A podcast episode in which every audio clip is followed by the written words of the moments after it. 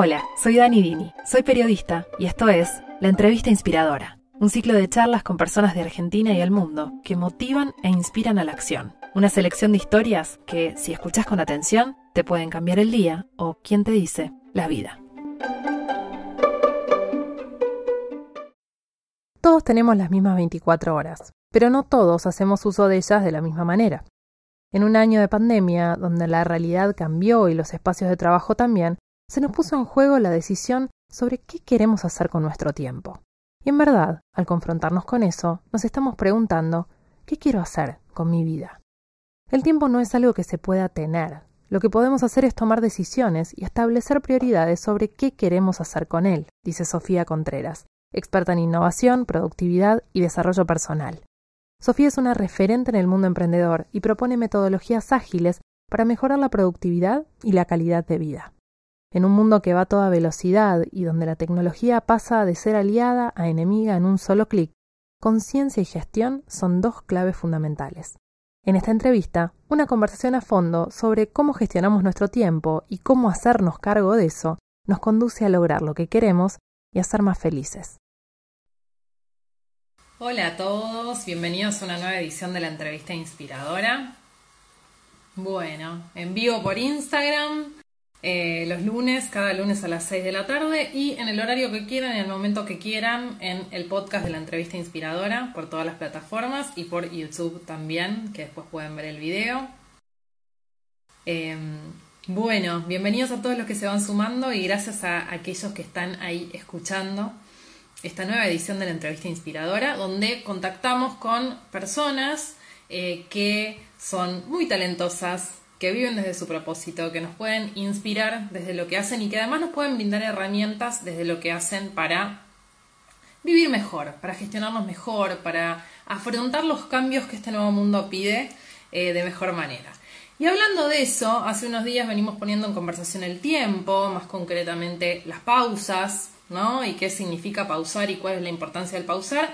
Y en contraposición a eso, o les diría vinculado en realidad con eso, está qué uso hacemos del tiempo. Así que quería hablar con una experta, que el año pasado tuve la suerte, primero de conocerla en persona en G Festival, que creo que fue el, último gran evento en vivo eh, que, al, que fuimos y que compartimos muchas ahí, más de 1.500 mujeres en, en su momento en marzo del año pasado, antes de la pandemia. Y después tuve la suerte de entrevistarla en este ciclo, pero ese vivo no se guardó. Así que bueno, esta es la revancha para que quede y para eh, aprovechar entrevistarla ahora, que además en el último año tenía un crecimiento exponencial, fiel a todas las cosas que ella profesa y que nos comparte con contenido de altísimo valor. Estoy hablando de Sofía Contreras. Sofía es experta en tecnología, en innovación, en productividad y en desarrollo personal, porque el uso que hacemos del tiempo y de nuestra productividad y cómo la gestionamos nos conduce a poder lograr lo que queremos. Eh, tiene un carrerón hecho, ella es muy joven, pero ya tiene más de 10 años de experiencia en el ecosistema emprendedor, eh, en el mundo de las startups tecnológicas, así que trae mucho de eso para vincularlo al mundo del emprendedurismo eh, y a una comunidad enorme que ya superó los 60.000 seguidores solamente en Instagram, más un newsletter que es el cortito y al pie, que es un éxito que lleva por su edición número 43. Eh, que sale cada domingo. Em, y en esta generación de contenido de valor tan valiosa, Sofía ayuda a miles de personas a través de metodologías ágiles, ¿no? De cómo nos conectamos con el tiempo, cómo nos organizamos. Pero bueno, no voy a hablar más, la voy a invitar a ella para no gastar un minuto más de este vivo. Eh, así que ahí está, Sofi. Ahí va. Hola, Sofi. Hola, Dani. ¿Cómo estás? Qué lindo. Yo no puedo creer todo lo que has logrado en el último año. Vos venís con un carrerón enorme, pero digo, a nivel exposición, hace menos de un año que hablamos la última vez, que, compartimos este espacio, y es impresionante. Eh, soy, una persona muy intensa. Intensa y organizada, digo, porque con la intensidad sola no hacemos nada, ¿viste? La intensidad está buenísimo, la escucho en muchos ámbitos, el, de la intensidad, pero digo, la intensidad encausada hace maravillas. Exactamente. Eh, Vos hiciste mi workshop de gestión del tiempo y sabés que al inicio, al inicio del workshop, eh, yo hago como un repaso de todo, todo lo que fui haciendo durante muchos años. Todo, que parece una vida, parecen tres vidas en realidad, muchas veces. eh, yo muchas veces no tomo, la verdad que no, no tomo como perspectiva en realidad de, todas las cosas que fui haciendo en los últimos años, los últimos 10 años. Eh, últimamente estoy haciendo mucho más el ejercicio realmente de algo que les propongo siempre, que es miren hacia atrás, denle lugar a que decanten todas las cosas que fueron haciendo y ahora lo, estoy proponiendo que lo hagan todas las semanas también. Ver todas las semanas todos esos éxitos que tuvimos. Y hacerlo también en años hacia atrás te hace tomar también perspectiva de, todo lo que se, que se puede lograr si te organizas, obviamente, y si tenés un camino a lo que estás apuntando. Y, es lo que muestro en el inicio de mi workshop, es como, paso esto, paso esto, paso esto, paso esto, paso esto, paso esto, parece un montón, pero vos y yo tenemos las mismas horas en el día, solamente hay una metodología para ordenarlo. Me encanta y creo que es eso, ¿no? Sí, todos tenemos las mismas 24 horas, pero creo que lo interesante y lo importante acá, vos en tu rol como referente en muchas cosas, pero digo, cuando hablamos del ámbito de la gestión del tiempo y nuestra productividad específicamente, que es uno de tus, de tus pilares, eh, sos ejemplo de eso. Entonces, eh, porque realmente yo eh, registraba, hace menos de un año hablamos, quizá, y tu comunidad creció más de seis, o sea, en más de un 600%, de los 60.000 seguidores, y sigue creciendo. Cortito, 43 ediciones de tu newsletter con altísimo contenido de valor que se cruzan distintas plataformas, ¿no? Entonces digo, bueno, si sos el ejemplo de eso, me pregunto eh, cómo nosotros de este lado podemos hacer con esas mismas 24 horas que Sofía las mega multiplicó en un año, ¿qué hacemos con el tiempo, Sofía? Y pregunta que conecta se convirtió un poco en una obsesión en este último año, porque el, tiempo estuvo mediado y sigue mediado por una pandemia. Así que, bueno, ¿cómo hacemos para gestionarlo?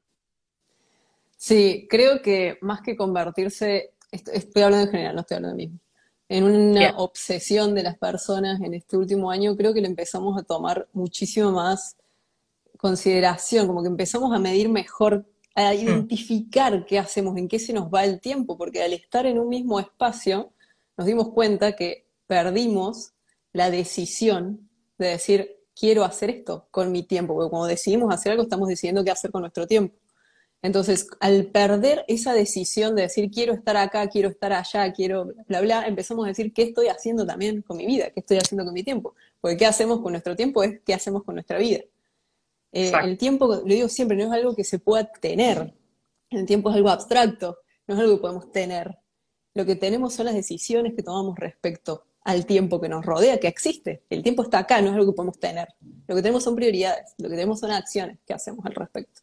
Entonces, creo que tomamos eh, realmente perspectiva de lo que eso significa y ahí fue cuando muchas personas empezaron a decir, ok, ¿qué está pasando? ¿Cómo hago para organizarme? Que se me juntó todo lo que tenía en mi vida en un mismo espacio. Familia, eh, amistad virtual, trabajo, todo se me juntó en un mismo espacio. Y en el mismo espacio en donde estoy, tengo que mantener una salud mental al respecto, que es muy importante, y tengo que eh, lograr o cumplir con lo que me vengo proponiendo y lo que venía proponiendo también para mi trabajo, para mi vida personal, etc. Y digo este cumplir porque también tiene que ver mucho con nosotros mismos y con lo que sentimos cuando no cumplimos con nosotros y con lo que queremos lograr. Entonces, es el sentir que no estás cumpliendo con lo que vos querés, también te genera muchísima ansiedad y te genera esa sensación de decir, no estoy logrando. Sumale eso a todo lo hermoso que ves en redes sociales de toda la gente que sí lo está cumpliendo, que sí lo está cumpliendo. Entonces, hay un mix, hay una serie de, ajustes que nosotros deberíamos empezar a implementar en nuestra vida para minimizar toda esa carga de ansiedad, para minimizar todo eso que vemos, para minimizar también los palos que nos damos a nosotros mismos y poder hacer lo que nos haga feliz y lo que nos aporte valor a la vida que queremos. Me encanta lo que traes y marco como dos palabras clave, ¿no? Que decime vos con cuál querés arrancar, porque por un lado digo prioridades, pero ¿qué es prioridad y cómo selecciono qué es una prioridad en un mundo donde parece que todo es importante, ¿no? Que todo es urgente. Y la segunda, acabas de decir, ajustes para minimizar esa ansiedad y arrancar por ahí. Ok, bueno, vamos, vamos con las prioridades. La verdad, ¿cómo definimos las prioridades? Eh, para empezar, esto está muy vinculado a un ejercicio siempre que yo les digo que hagan todos los días, que es que nunca arranquen el día chequeando mails y que nunca arranquen el día viendo redes sociales, nunca arranquen el día. ¿Por qué?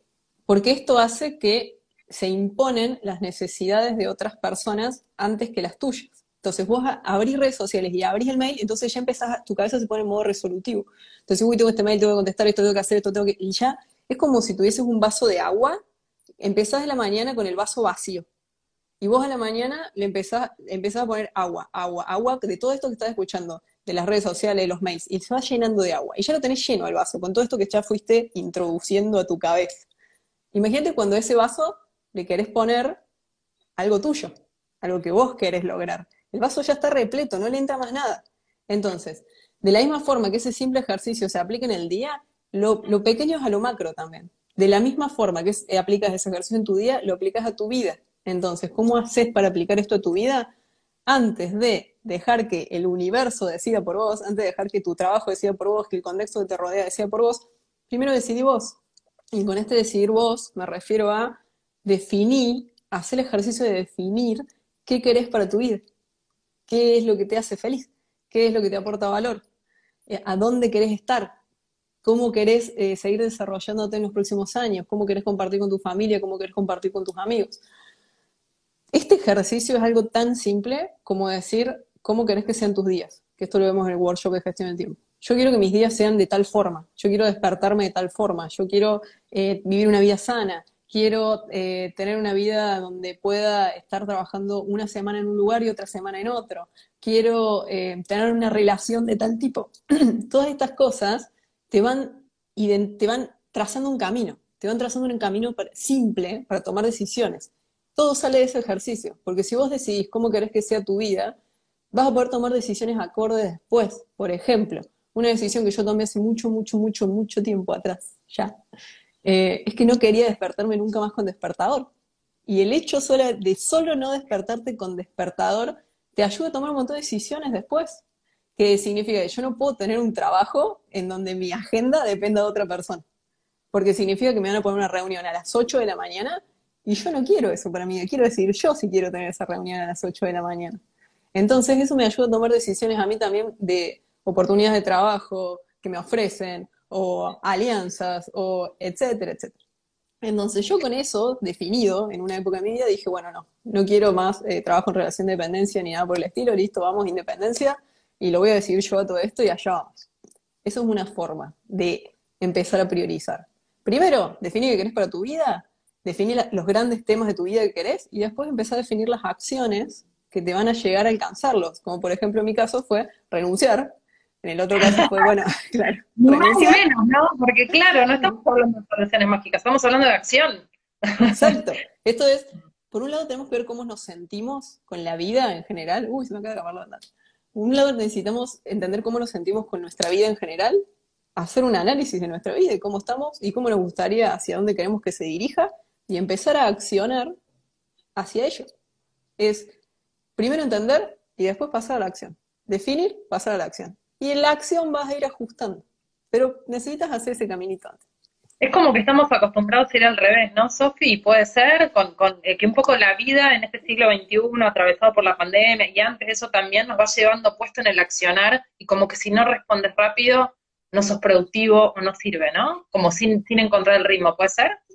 Vamos por la vida como un caballo de carreras, así, tapados a los costados y vamos para adelante, y vamos para adelante, vamos para adelante, vamos para adelante y no nos frenamos a pensar efectivamente si el camino que venimos trazando es lo que estamos buscando, lo que realmente queríamos. Pensé que, ¿por qué suceden las, las crisis de los 30 años generalmente? La crisis de cuando tenemos 30, ¿por qué sucede? 30, 31, 32, 33. ¿Por qué suceden? Porque nosotros antes de esa edad ya teníamos un camino trazado social que decía, de tal a tal edad vos a ir al jardín, de tal a tal edad vos tenés que ir a la primaria. De tal a tal edad, vos tenés que ir a la secundaria. De tal y se espera que cumplas con ciertas cosas en ese contexto, ¿no? De tal a tal edad se supone que vos tenés que estudiar, o empezar un emprendimiento, o tenés que empezar la vida adulta laboral. Y vos ya tenés definido qué es lo que se espera de vos en todas esas etapas. Cuando llegas a los 30 generalmente, y ya terminaste o, ya cumpliste con todo eso que estaba definido de todo lo que tenías que hacer y tal vez ya estás transitando en tu trabajo, en tu vida, tal vez ya tenés una familia, en muchas ocasiones sucede que decís, ¿y ahora? ¿Para, ¿Hacia dónde va esto? ¿Hacia, ¿Hacia dónde estoy yendo ahora? Entonces ahí es donde suceden muchas de las crisis Y por el otro lado, cuando no hay crisis, eh, tal vez la crisis sucede a los cuarenta y pico, a los 50, y que te diste cuenta que los últimos 15 años de tu vida estabas en piloto automático. Estabas así, yendo para adelante, para adelante, para adelante, para adelante. Entonces, hacer este chequeo con una misma, con uno mismo, es fundamental para poder ajustar hacia dónde estamos yendo en la vida, para realmente medir si la vida que armamos, las decisiones que tomamos en el día a día, nos están ayudando a llegar hacia allá. Y lo que vos dijiste en la intro, Dani, es real. Lo mío es productividad, gestión de tiempo, pero lo mío es muchísimo desarrollo personal, porque si nosotros no estamos bien y no estamos orientados, no podemos ejecutar nada del otro. Entonces es todo un mix, o sea, todo esto de que yo hablo mucho de productividad y estudio mucho sobre esto y lo aplico un montón conmigo todo el tiempo y con mis equipos, mis equipos te van a decir que están cansados ya de tener dailies todos los días, por ejemplo. No, cansados no, les encanta. Eh, tengo acá Trello de fondo, por ejemplo. Eh, porque yo soy, al ser una persona, como te decía al inicio de todo esto, que soy muy intensa, yo llegué al inicio de mi carrera a un nivel de intensidad que era insostenible. Era insostenible. Yo me la pasaba trabajando 24/7. Yo tenía trabajo full time, al mismo tiempo habíamos cofundado Chicas en Tecnología, entonces tenía mi trabajo full time y tenía mi trabajo full life, que era Chicas en Tecnología. Yo salía de trabajar, terminaba horario laboral y nos juntábamos con las chicas a definir todo lo que estábamos planificando y todo lo que estábamos ejecutando en el inicio de Chicas en Tecnología. Después los fines de semana seguramente tenía algún evento, tenía algo en lo que quería estar y en lo que iba a estar. Me la pasaba estudiando, me la pasaba leyendo, e implementando, liderando equipos. Entonces vivía ATR todo el día me encantaba, aprendí un montón. Eh, creo que también es algo que a los inicios de la carrera es muy bueno hacerlo, después hay que ajustar, eh, pero era insostenible, eso era insostenible. Eh, llevar ese nivel era insostenible. Entonces, empecé a implementar todas estas técnicas, todas estas metodologías para equilibrar mi vida. Primero, tener muy bien claro hacia dónde quería ir, los pasos que tenía que hacer para llegar ahí y qué quería yo de mi vida no solamente qué quería a nivel de ambición, de profesional, sino qué quería en mi bienestar, mi salud, mi, mm. mi equilibrio, todo, todo lo que me rodeaba. Y lo definí, lo definí y empecé a accionar hacia allá. Hay una pregunta que vos haces al comienzo del curso, que repetimos, el curso de gestión de tiempo de Sofi, creo que todos deberíamos hacerlo. La verdad que a mí me fascina siempre escucharte y leerte y el curso es como un gran compendio y práctico y como para, para poner manos a la obra ya. Eh, pero que es hasta un tanto filosófica, ¿no? Y que tiene que ver con esto del desarrollo personal. Eh, y preguntar, esto, ¿no? Que la primera pregunta que tenemos que hacernos es, ¿para qué querés más tiempo? Si estás haciendo un curso de, gestión de tiempo. ¿Para qué queremos más tiempo, Sofi, hoy? ¿Qué dice la gente que Yo te lo preguntaría a vos, ¿para qué querés más tiempo vos, En este momento de tu vida, ¿para qué te gustaría tener más tiempo? Y eh, haciendo el curso de gestión de tiempo y respondiendo a muchas cosas que vengo trabajando y sí, en realidad para tener, para no dedicarle tanto tiempo al trabajo y poco a mi bienestar y poco a la, parte de, de, salud o de calidad de vida o lo que está fuera del trabajo, ¿no? Porque también ese es un tema eh, que nos pasa a muchos que emprendemos y que amamos lo que hacemos, que es como que se, se pueden eh, transparentar las, las fronteras entre una cosa y otra muy fácil y de repente te escuchaba y me, me escuchaba a mí, ¿no? Te terminás encontrando trabajando 24/7, amando lo que haces, pero podemos llegar a un burnout, ¿no? Que es otro de los temas que tratar. Entonces digo, quiero más tiempo para distribuirlo. En realidad no sé si más tiempo, lo quiero gestionar mejor. Exactamente, y lo que te pasa a vos es lo que le está pasando a muchísimas personas en este contexto, que es lo que hablamos al inicio, que se empezaron a hacer muchísimos clics al inicio de la cuarentena, durante la cuarentena, y todavía sigue, porque el contexto sigue de esta forma. Entonces, acá no quiero generalizar tanto porque eh, hay muchas personas que tal vez eh, quieren más tiempo para seguir metiéndole ATR y lograr más y lograr más y lograr más. Eh, después también sucede que quieren una vida más equilibrada. Por eso este ejercicio también es tan personal, es tan personal de cada uno. y cuando hablo con las personas que hicieron el workshop también es, ver las distintas perspectivas y todo lo que, se va, lo que va surgiendo y la información que decantan. No sé la cantidad de mensajes que me llegan de personas diciendo, nunca me había frenado a pensar esto.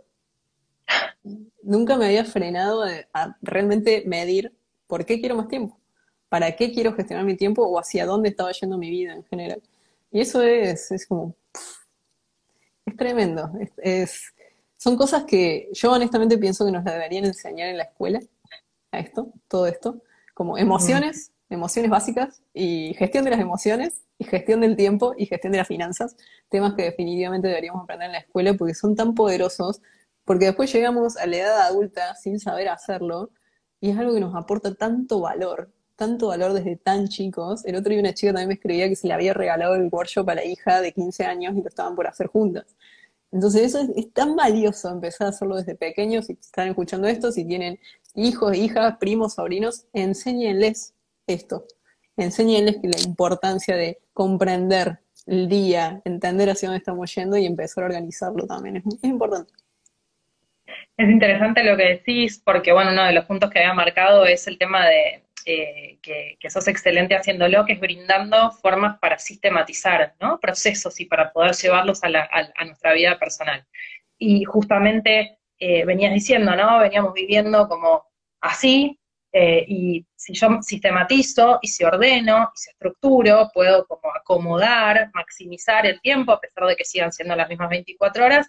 No obstante, me preguntaba, digo, en esa sistematización, si logramos implementarla, digo, bueno, te cae una pandemia, ¿no? O te viene algo de afuera que te, rompe la estructura, te rompe el trelo y el calendario, pero digo, fíjate qué interesante lo que traes, porque si tenemos trabajado lo anterior, creo que nos da un poco más de cintura, ¿no? Para poder adaptarnos y readaptar el calendario, el trelo o lo que sea que usemos. ¿Es así? ¿Cómo, ¿Cómo, ¿Cuán flexible puede ser esa sistematización, Sofi? Esta es una pregunta que me hacen muchísimo. Eh, mm. Por ejemplo, ¿Cómo hago con los imprevistos diarios? ¿Cómo hago con los imprevistos semanales, con las cosas que no esperaba que sucedan? Y imagínate que vos no tuvieras ningún tipo de planificación, no planificaste nada, y aún así te aparecen los imprevistos. es mejor? tener la planificación, claro. Es mejor tener la, exacto, es mejor tener la planificación y poder ajustar en todo caso para tomar decisiones ahí que no tenerla y que encima te pasen los imprevistos y después no saber qué fue todo lo que te cacheteó ese día y esa semana, eh, para realmente poder hacer un mirar para atrás, la retrospectiva, para entender qué sucedió. Entonces, planificar siempre es bueno, siempre es bueno planificar. Las estructuras rígidas no lo son. Esto que yo siempre les planteo de organizarse la semana, organizarse los días, usar herramientas que los ayuden en todo este proceso, no es una estructura rígida, es una estructura que te tiene que ayudar a vos a organizarte, pasar a la acción, pero en la vida siempre hay imprevistos, de, todo, es, imposible pensar que no suceda un imprevisto. Lo que te ayuda esto a decir, yo por ejemplo que tengo Trello acá atrás mío, justamente abierto, es decir, ok, yo por ejemplo, hoy, tuve que apagar incendios hoy. Yo en mi Trello tenía cuatro, cinco tareas para hacer al día de hoy. Pude hacer dos de las que tenía programadas para hoy. ¿Por qué? Porque tuve que apagar incendios. Entonces tuve que tener llamadas con mi equipo que duraron una hora y pico, dos, y eso me, cambió todo el panorama que tenía para el día de hoy. ¿Y a qué me ayuda eso? A decir, bueno, a ver, hoy no pude terminar con esto.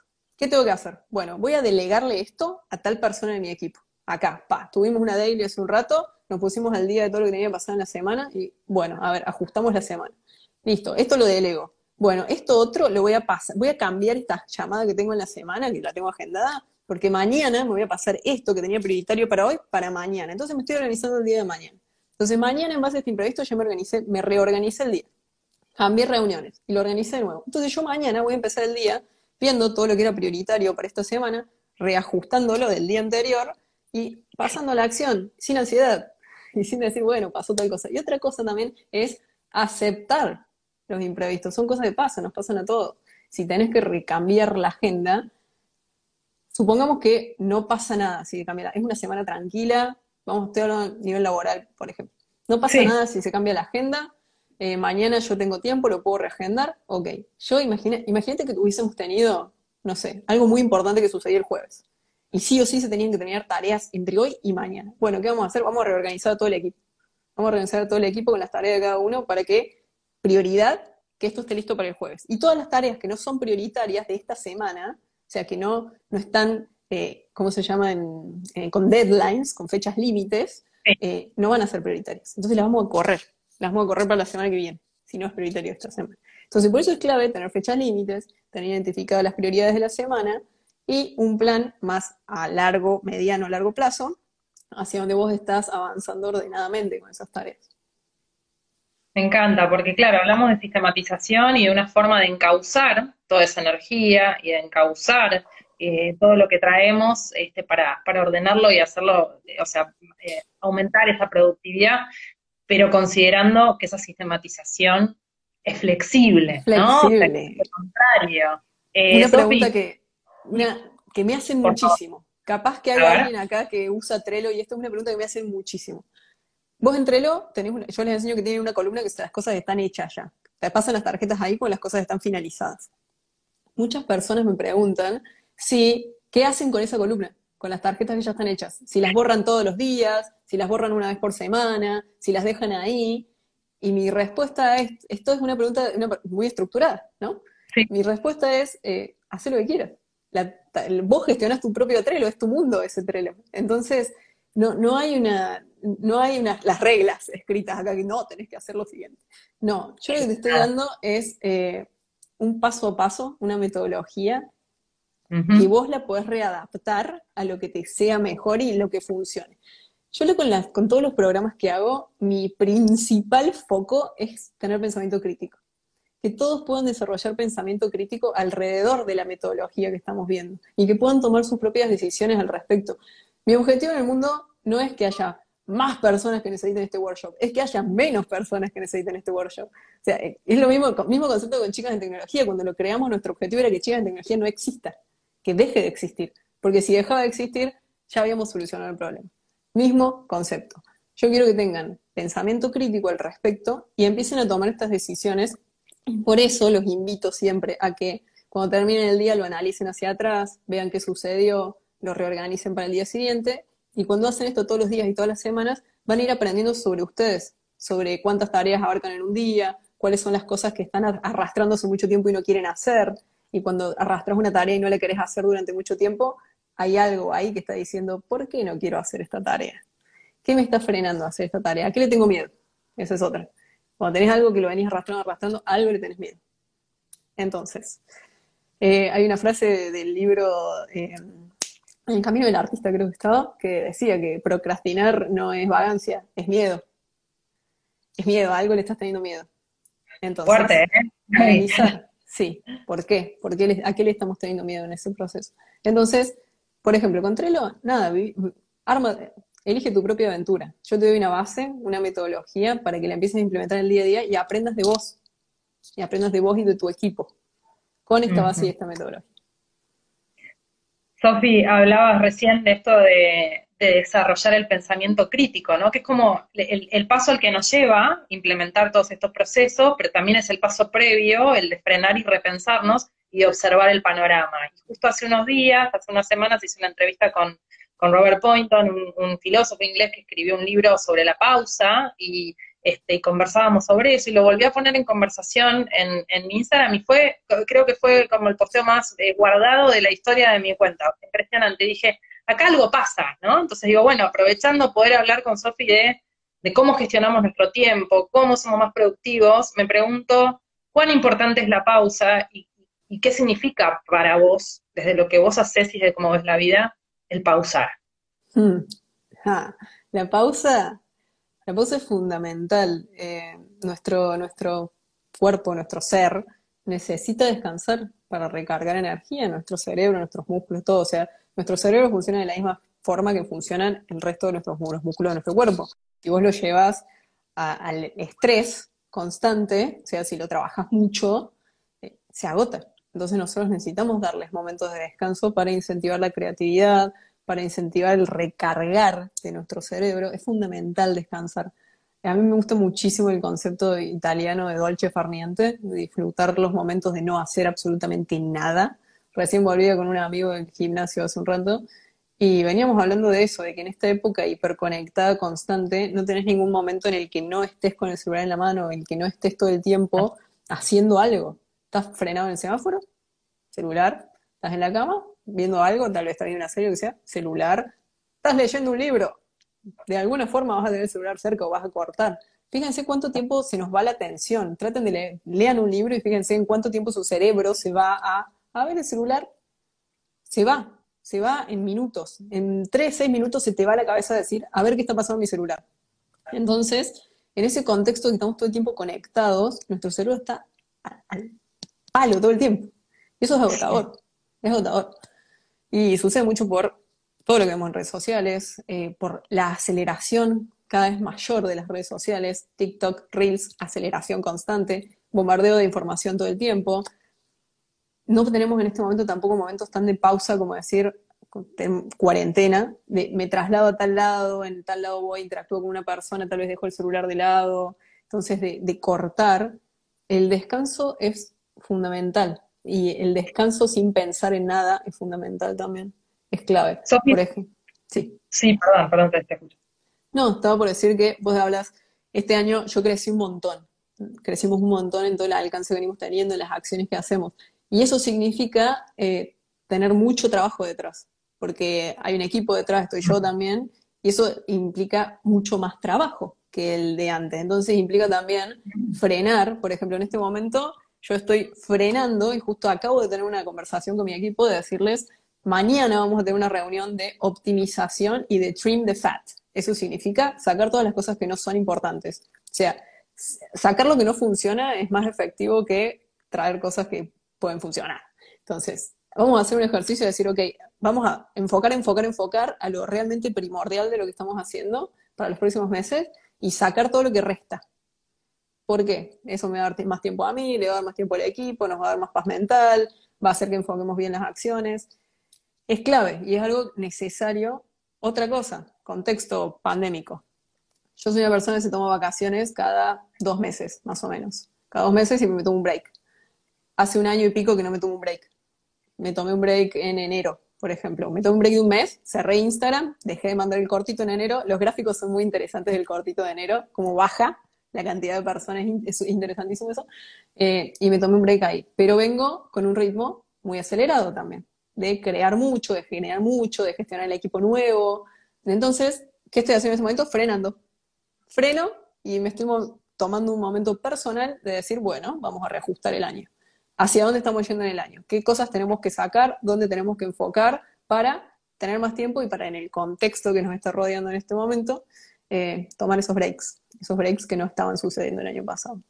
Y se hicieron también el workshop, la clase de planificación anual. Yo en esa clase de planificación anual muestro mi año, muestro lo que va a ser mi año 2021 y las acciones que voy a ir haciendo. Y hace la semana pasada medimos cómo venía, se fueron cumpliendo muchísimas, eh, la mayoría de las cosas, casi todas, de lo que habíamos proyectado, y ahora es el momento de decir, ok, vamos a reajustar para lo que sigue del año. Es increíble lo, que traes y, pensaba en esto de que traías también del, valor de la pausa y de cómo lo había vivido y todo, y digo, hay que sumarle algo que también releía en una de tus newsletters, que es una de las cosas que trajo la pandemia, es el estar expuestos a pantallas más todavía y el vernos todo el tiempo, que además nos suma un agotamiento mental mayor, ¿no? Entonces vos decías, bueno, apaguen la cámara, ponete como algo en el Zoom para que no te veas todo el tiempo, digo, pero es como interesante también cómo la tecnología nos, nos salvó en muchas cosas en esta pandemia para retransformar el trabajo y la conectividad, y la educación y un montón de cuestiones, pero también nos puede jugar muy en contra si no estamos lo suficientemente alertas, ¿no? Sí, por eso te traía recién y te contaba este proceso que yo estoy haciendo ahora de frenar, analizar mm. y recién ahí tomar acción. Porque si no pasa esto de que como caballito vamos para adelante y no frenamos. O sea, nosotros necesitamos poder identificar cómo nos estamos sintiendo para poder mm. tomar acción de decir, necesito un descanso. Y poner el descanso como, yo tengo el descanso como algo muy importante en mi lista de prioridades. Entonces, eso me permite identificar cuando no estoy descansando. Entonces, si yo identifico que no estoy descansando, puedo pasar a la acción de decir, bueno, hay que frenar acá, vamos a reorganizar esto, a ver cómo podemos hacer que esto suceda. Y así, y eso con todo el pensamiento crítico de parte del pensamiento crítico con nosotros mismos también y con lo que nos está pasando. ¿Cómo está haciendo la vida? ¿Estoy realmente logrando mi vida y mi día ideal? ¿No lo estoy logrando? ¿Qué está pasando que no lo estoy logrando? Bueno, vamos a reajustar y hacer ese proceso constantemente. Sofi, ¿qué pasa con los hábitos? Porque hay hábitos que, que, instaurarlos están buenísimos y que pueden jugar a favor de sistematizar y de organizar y de encauzar la energía y el tiempo, y hay otros que quizá no los tenemos en conciencia, los repetimos automáticamente, como no lo puedo agarrar ahora porque los tenemos en uso, como el celular y el uso del celular y las aplicaciones, etcétera, etcétera, que quizá ni siquiera nos damos cuenta. ¿Cómo los hackeamos? primero identificando qué nos pasa, eso es clave, porque si no lo identificamos no podemos hacer nada al respecto, como esto que acabas de decir vos de me voy a agarrar el teléfono todo el tiempo. Entonces, hay distintas eh, técnicas, pequeños hacks que podemos implementar en la vida para potenciar lo que, los hábitos que queremos desarrollar. Hace poquito hice un reel con algunos ejemplos. Por ejemplo, si estás buscando crear una vida más saludable y querés tomar más agua, siempre tenés la botella de agua al lado tuyo, siempre. Déjala ahí, al lado tuyo. La vas a ver y la vas a querer tomar. La vas a ver y la vas a tener al frente. Em, querés empezar, querés ir al gimnasio, no, tenés motivación para ir al gimnasio. Bueno, eh, no necesitamos motivación, lo que necesitamos es un sistema, esto lo dice James Clear, genio, hábitos atómicos se llama el libro, eh, ¿Querés empezar el gimnasio? Bueno, la regla de los dos minutos. Te inscribís al gimnasio, no esperas que suceda el lunes esto, te inscribís un miércoles al gimnasio, empezás a ir ese miércoles, no lo pensás tanto, y cuando estás en tu casa y decís, hoy no, hoy no tengo ni de gimnasio, lo primero que haces cuando te despertás es te pones un short o te pones una calza. Lo primero que haces cuando despertás y agarras las llaves y te vas. Desayunaste, bueno, como les funciona cada uno, ¿no? Porque estas cosas también se las toman muy literales. Regla de los dos minutos tenés que ir al gimnasio, ya está llegando la hora que sacaste el turno y no tenés ganas de ir, no lo pensás, te pones la ropa sin pensarlo, evitas cualquier pensamiento que te venga, agarras las llaves, abrís la puerta y salís. Cuando estés camino al gimnasio, no vas a querer volver a tu casa. O capaz que sí quieras volver, pero vas a estar ya yendo hacia allá y no vas a volver. ¿Qué más? Eh, de los grupos de WhatsApp, por favor, decilo, porque yo te juro, dije, yo le hago un monumento, eso de la anti-grupo de WhatsApp, te quiero. Yo no me todos los, mensajes sin mirar, pero... Soy anti, anti grupo de WhatsApp, me meto en un grupo de WhatsApp y me salgo. Debo tener dos grupos de WhatsApp en este momento en mi celular, dos o tres como mucho, y porque son grupos de personas con las que he hecho viajes eh, internacionales y si me salgo de ahí no voy a tener contacto nunca más con ellos, nunca más. Y quiero seguir teniendo ese contacto, pero no grupos de WhatsApp, no armen grupos de WhatsApp. El grupo de WhatsApp te genera ansiedad. ¿Por qué? Por un lado, en el grupo de WhatsApp se generan conversaciones muchas veces que no tienen absolutamente nada que ver con vos. Entonces, tu teléfono lo vas a abrir. Si hiciste otro ejercicio que les recomiendo que hagan todo el tiempo, desactiven las notificaciones del celular, desactiven los globitos, disminuyen esa ansiedad. Vos entras a tu celular y ves que de repente en WhatsApp tenés 56 mensajes, eso te genera ansiedad. Y esos 56 mensajes eran de dos o tres grupos de WhatsApp que no tenían nada que ver con vos. No era ningún mensaje vinculado a vos, de ninguna forma. Entonces, dígale no a los grupos de WhatsApp. Deje el celular de WhatsApp solamente para las cosas fundamentales de su vida, conversaciones que quiere tener con sus amigos. No use WhatsApp para trabajar, por favor. Por favor, no usen WhatsApp para trabajar. Eh, cuando digo trabajar, me refiero a lo siguiente. Si tienen un equipo, son dos personas en el equipo, bueno, usen WhatsApp, son dos nada más. Usen mail, usen WhatsApp. Son más de dos personas, son tres, no usen WhatsApp usen una plataforma como Slack para la comunicación. ¿Por qué les digo esto? WhatsApp es un lugar donde nosotros tenemos conversación con nuestra familia, con nuestros amigos, con, nuestra vida social, personal. Y no querés que te estén mandando mensajes de trabajo. Y, las personas que trabajan para vos, si es que tenés un equipo, no quiere recibir mensajes de trabajo en su lugar personal. Es como si yo soy tu jefa y entro a tu casa a traerte trabajo. Entonces, no usen WhatsApp como una herramienta de comunicación laboral, denle un respiro a su equipo, en una herramienta que esté armada específicamente para gestión de trabajo y que encima te aporta muchísimo más valor como Slack, y dejen WhatsApp para cosas personales. No lo usen para laboral. A mí me mandan propuestas de trabajo por WhatsApp o alguien me quiere llamar por WhatsApp y yo no sé quién es, no le atiendo, nunca contesto mensajes de WhatsApp que tengan que ver con trabajo, los mando a las personas que me manden mails. Eh, el mail solo se lo puedo reenviar a mi equipo, en el mail puedo dejar eh, una, me sale prueba, pero no es prueba, constancia de la conversación y de todo lo que fuimos conversando y no queden en mi WhatsApp. O sea, profesionalicen la comunicación de su negocio, su empresa, y cuando puedan, sálganse de todos los grupos de WhatsApp. Se van a sentir mucho mejor. Me encanta. Sofi, vos decís el dígale no, ¿no? Y me pregunto, y también es una de las cosas que, que conversás en, en, uno de tus cursos y, y en tus redes también, que no nos enseñan a decir que no. No estamos acostumbrados a decir que no por default. No, al contrario, nos enseñan a decir que sí. Nos enseñan a decir que sí, a ser obviamente personas polite, amenas, eh, a, sí, a ser respetuosos, no sé respetuosa es la palabra que estoy buscando en este momento, pero sí, no nos enseñan a decir que no, como que decir que no está mal, especialmente si sos mujer. especialmente si sos mujer. Entonces, siendo mujer, lo más, obviamente nos atraviesan un montón de cuestiones sociales y construcciones sociales que, siendo hombres, siendo mujeres, personas no binarias, de, todo, hay de todo que nos dice cómo tenemos que ser. Entonces, decidí vos cómo querés ser, eh, ya saber, identificar estas cosas que nos atraviesan también como mujeres, decir que no es una de las cosas que nos cuesta porque nos enseñan toda la vida que tenemos que ser perfectas. ¿Por qué digo esto? Poder, sí, Exacto. Y con este ser perfectas, un ejemplo simple. Eh, vos, imagínate que vamos al secundario. A mí me va mal, voy a traerlo a mi hermano acá de ejemplo, hipotético. Mi hermano le va muy mal en el colegio y a mí me va mal también. Que a mí me vaya mal en el colegio es raro. Si a una mujer le va mal en el colegio, es raro. Si a mi hermano le va mal en el colegio, es normal. Así son los chicos. Entonces, fíjense a nivel social cómo está armada esa estructura en donde las mujeres tienen que, les tienen que ir bien en el colegio, tienen que sacar buenas notas, tienen que ser perfectas, y los pibes es como, bueno, no, es pibe. Entonces, se le da muchísima más cuerda, más slack, de decir, puedes equivocarte. Está bien que te equivoques. Siendo mujer, no es, ese está bien que te equivoques, no está sobre la mesa. Entonces eso impacta en un montón, me estoy reyendo de tema, pero impacta en un montón de cuestiones. Impacta en cómo negociamos, impacta en cómo decimos que no. Entonces, empiezan a decir más que no. Empiecen a redactar mails también sin poner una carita feliz al final del mail. Pongan cine signos de exclamación también. Eh, el otro día veía un video que me hizo reír tanto que decía cómo redactar mail como una mujer, cómo redactar mail como un hombre. No sé cómo me reí con ese video, dura 15 segundos, creo, era excelente.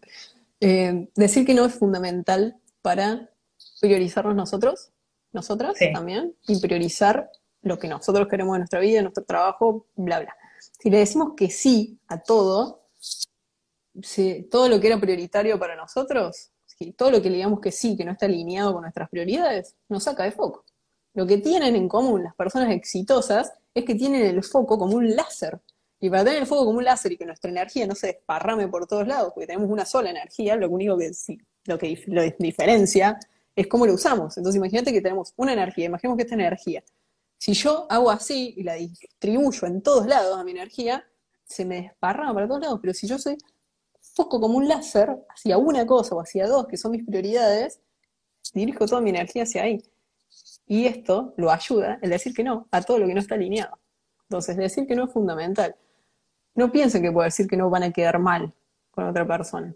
Y si una persona piensa ya del otro lado, piensa mal de vos, porque le dijiste mal, porque dijiste mal, porque dijiste que no a una invitación o algo por el estilo, eso ya es problema de la otra persona, no es tu problema. Entonces, cada quien que se autorregule, nosotros desde el respeto vamos a decir que no, y desde el priorizar también lo que necesitamos, eh, siempre con respeto todo, obviamente, y nada, alineate, estar alineado lo que queremos, es clave, y para eso necesitamos decir que no. Me encanta, me encanta y me encanta traerlo porque digo, son conversaciones que si no las tenemos en nuestra cabeza y es como que no, no está no está en la lista de lo que se puede o no, de lo que es eh, amable o no hacer, pues vos decías también, ¿no? creo que en uno de tus videos como también hay maneras y maneras de decir que no, ¿no? Entonces digo, pero realmente te conecta con mucho poder porque volvés a tus prioridades, que hablábamos al principio, y la fuerza que tiene eso, y bueno, y te alinea con esos objetivos y, no, y no a dispersarlo.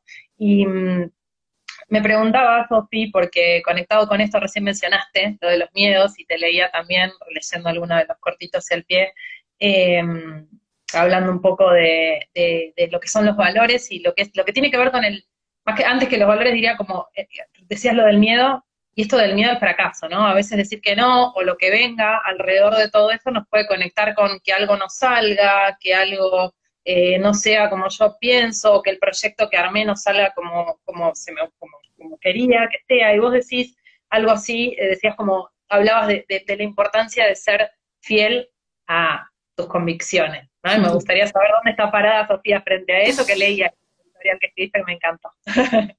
Yo soy, eh, sí, eh, mucho de lo que sale en el cortito, es re loco, porque yo como que desnudo mi alma en el cortito, mucho de lo que sale en el cortito son cosas que realmente estuve pensando esa semana, que estuve viviendo también esa semana, que, que estuve, que algo sucedió seguramente también y, que desemboca en mm. lo que ven en el cortito el domingo.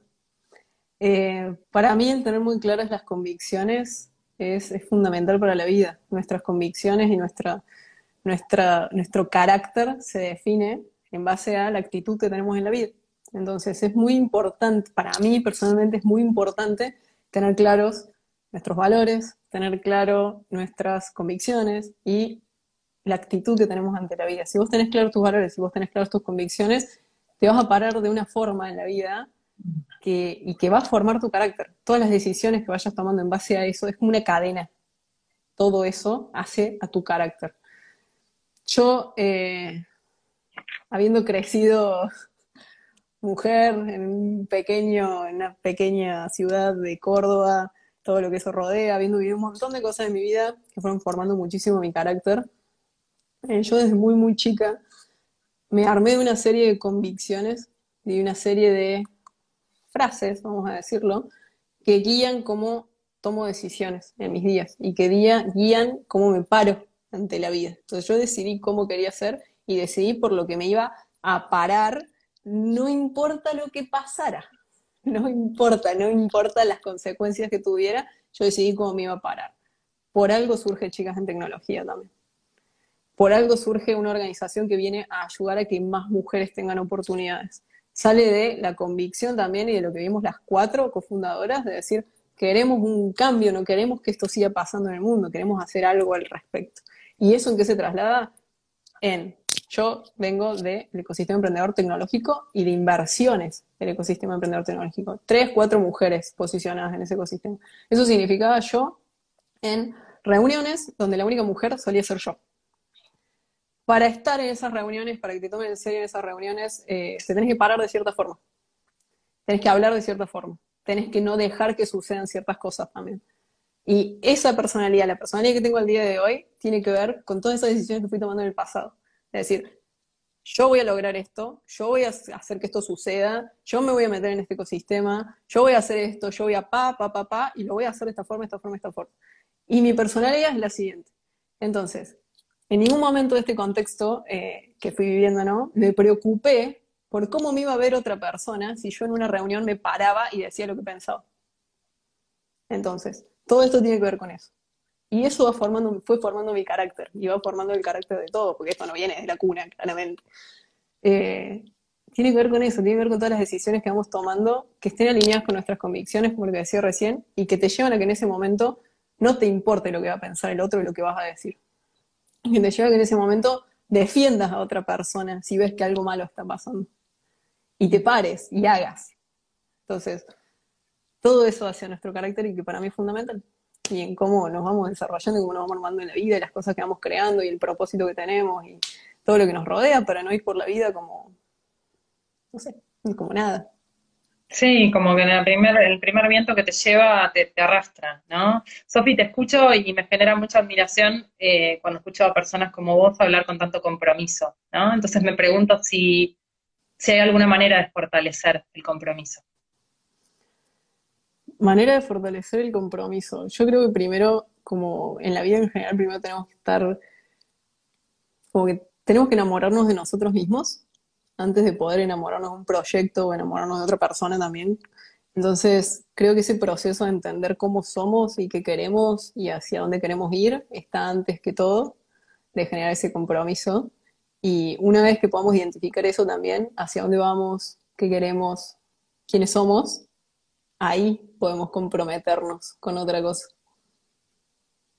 Qué lindo, Sofi, qué lindo. Volviendo a la, base de todo que tiene que ver con este conocerse y con el desarrollo personal, ¿no? Y me lleva naturalmente a preguntarte eh, acerca de, bueno, otro de mis focos y tuyo también, eh, que para mí es apasionante, que tiene que ver con, desarrollar la marca personal. Y me pregunto, mm. ¿qué es la marca personal para vos, Sofi? Marca personal. ¿Qué tema el de la marca personal? Oh. Qué tema, ¿no? Porque yo todos estos años encima yo vengo trabajando con empresas, en emprendimientos, empresas, y es la primera vez que me pongo a trabajar sobre mi marca personal, que es lo que vengo haciendo, ¿no? Este último tiempo, estos últimos años. Y es re loco porque es como gestionarlo, por un lado gestionarlo, por el otro lado mostrarlo, eh, requiere, es, es, un negocio en sí mismo, gestionar tu marca personal. Yo creo que tu marca, particularmente mi marca personal, estoy yendo Primero y principal. Hace, vinculado a esto, hace dos semanas que venimos con el tema del cambio de nombre en Instagram. Vinculado a la marca personal. Y yo tenía un tag que era So Contra, Sofía Contreras So Contra. Era difícil de pronunciar. Eh, y vinculado que tomé la decisión de seguir un camino de posicionamiento de mi marca personal, Sofía Contreras, fue el cambio del tag Soy Sofía Contreras y hacia ahí vamos a ir los próximos años. ¿Qué quiere decir esto? Acá vamos a hablar de negocios igual. Marca Sofía Contreras, eh, con los pasos de los años, posiciona lo que ya sabemos, negocios, eh, productividad y desarrollo personal o em, alta performance también vinculado a desarrollo personal, que va a ser hacia ahí a donde voy a estar apuntando en los próximos años. Pero esto no significa que paralelamente no estemos proyectando sacar marcas de productos, marcas de eh, negocio, marca de etcétera, al lado de Sofía Contreras. Yo ahora lo que tengo es la agencia, que es Agencia CC, que es de eh, trabajamos con empresas, trabajamos con corporaciones, trabajamos con gobiernos, metodologías de todo lo que es negocios, productividad, gestión de equipos, generar resultados, que eso es lo que me sale excelentemente bien, porque eso me dedico, a analizar cosas y buscar un camino que haga que funcionen. Y eh, por el otro lado, la academia SC, que es donde están todos los programas en este momento. Workshop, cursos, negocio exitoso y eso pero es un tema lo de la marca personal y el otro día hablaba también con una, una emprendedora, influencer, también que tiene su marca personal, y yo le decía que ustedes mucho del contenido que están viendo últimamente en mis posteos está gestionado también por mi equipo. No soy solamente yo, sino que tengo un equipo que lo gestiona. Pero durante mucho, mucho tiempo fui solo yo. Y el otro día hablaba con esta emprendedora que me decía que ella no podría hacer eso porque le sacaría su impronta a lo que es su marca personal y a su esencia. Entonces, eh, yo por un lado pensaba así, tenés razón, pero y por el otro lado, visión de negocios, ¿cómo haces para escalar tu marca personal si no delegas eventualmente? Es imposible. Es imposible escalarlo si no delegas.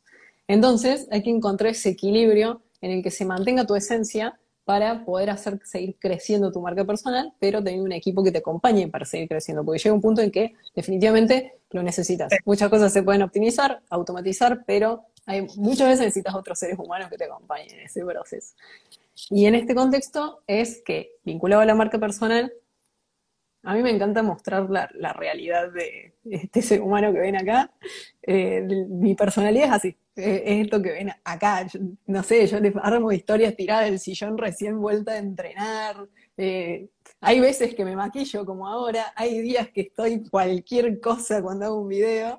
Y es porque yo soy así, soy una persona muy relajada en general de la vida.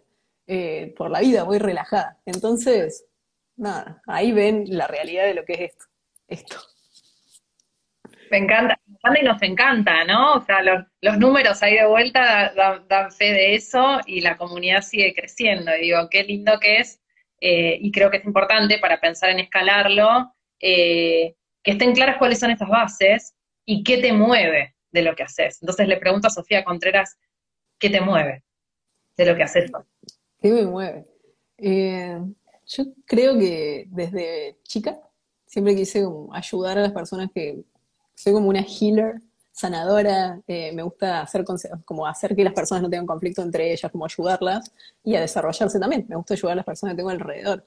Y eso se trasladó, la educación me encanta, y eso se trasladó, bueno, en el desarrollo de chicas en tecnología, que era una organización para cerrar la brecha de género en el contexto tecnológico, que ayudábamos a chicas, familias, eh, escuelas, etcétera.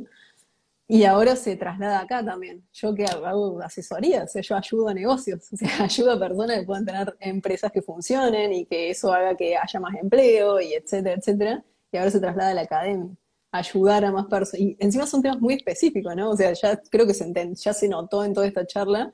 Yo quiero que las personas puedan autogestionarse para estar mejor con la vida, para tener herramientas para estar mejor con la vida y disfrutar la vida no nos damos cuenta lo breve que es la vida, lo rápido que pasan los días, lo efímero que es todo en realidad, que así se puede acabar todo, que somos finitos.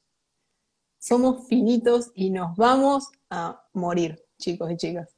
Tengan presentes, porque vas a dejar de estar en esta tierra en algún momento.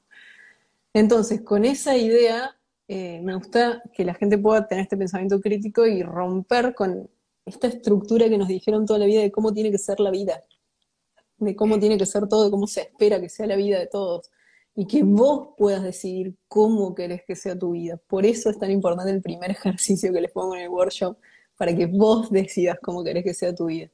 Y empezó a tener el pensamiento crítico con todo lo que nos rodea, con lo que dice que hay que tener para ser más feliz, hay que tener más dinero, y el éxito es el dinero, y esto es, y es eh, tener una casa grande, y esto y lo otro, y bla, bla. No, el éxito es lo que vos defines que es éxito, es lo que a vos te haga feliz, lo que vos quieras. ¿Quién te va a decir lo contrario? Todo lo que está alrededor tuyo lo creó otra persona. Todo, todas las revistas, todo lo que existe lo creó otro ser humano. Otra persona como vos lo creó. Entonces, definimos qué querés para tu vida. Bueno, entonces mi, mi objetivo, mi propósito de la vida es que haya más personas conscientes de esto y que puedan pasar a la acción para ajustarlo a lo que quieran y vivir una vida plena y feliz.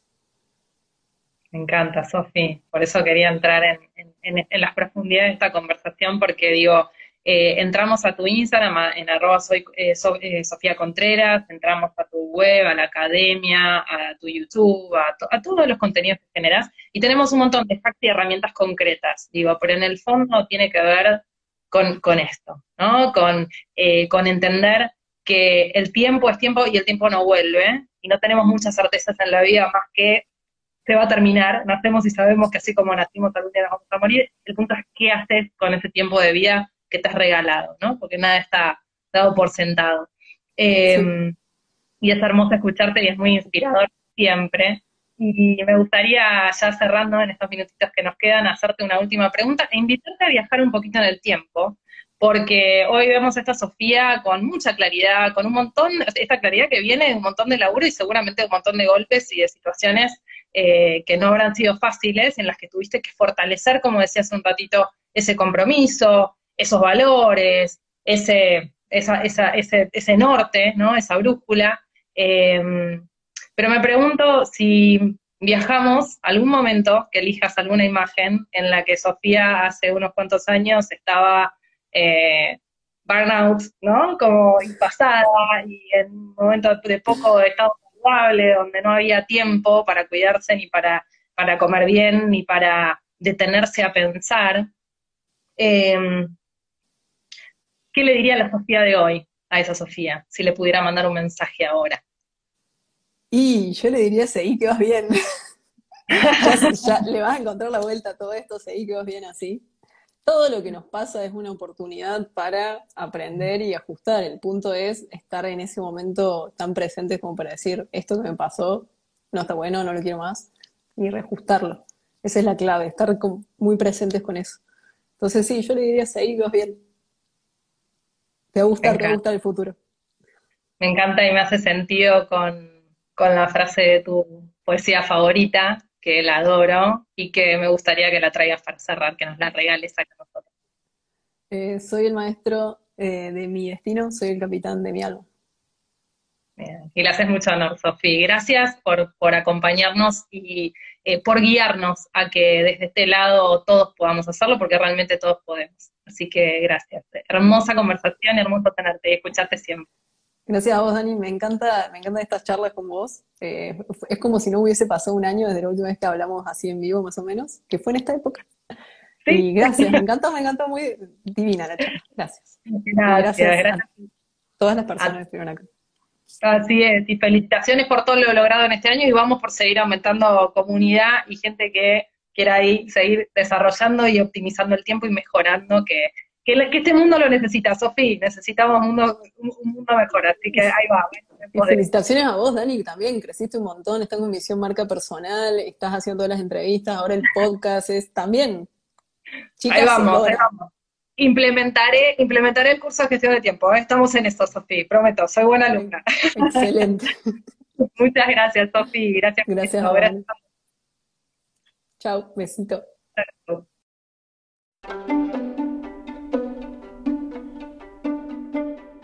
Este fue un nuevo episodio de La Entrevista Inspiradora. Mi nombre es Dani Dini y será hasta la próxima historia.